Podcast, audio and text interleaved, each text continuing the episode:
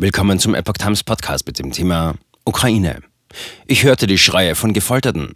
Bürgermeister schildert Festnahme. Ein Artikel von Epoch Times vom 1. April 2022. Der Bürgermeister der südukrainischen Stadt Melitopol, Ivan Fedorov, hat bei einem Besuch in Frankreich seine Festnahme durch russische Soldaten geschildert. Ich war in einem Krisenzentrum in Melitopol.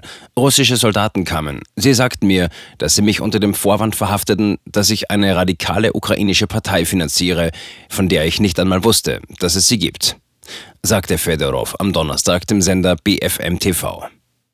Sie haben mich ins Gefängnis gebracht, in eine Zelle, in der ich mehrere Stunden ohne jegliche Kommunikationsmöglichkeit verbracht habe, erzählte er weiter.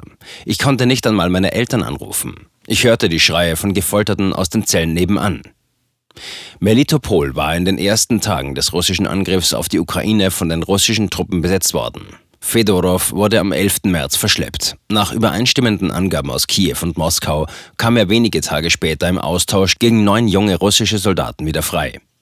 Die russischen Soldaten haben mich entführt, um meinen Kollegen zu zeigen, was sie mit denen machen können, die sich weigern, mit Russland zusammenzuarbeiten, sagte der Bürgermeister nach einem Treffen mit dem Präsidenten des französischen Senats.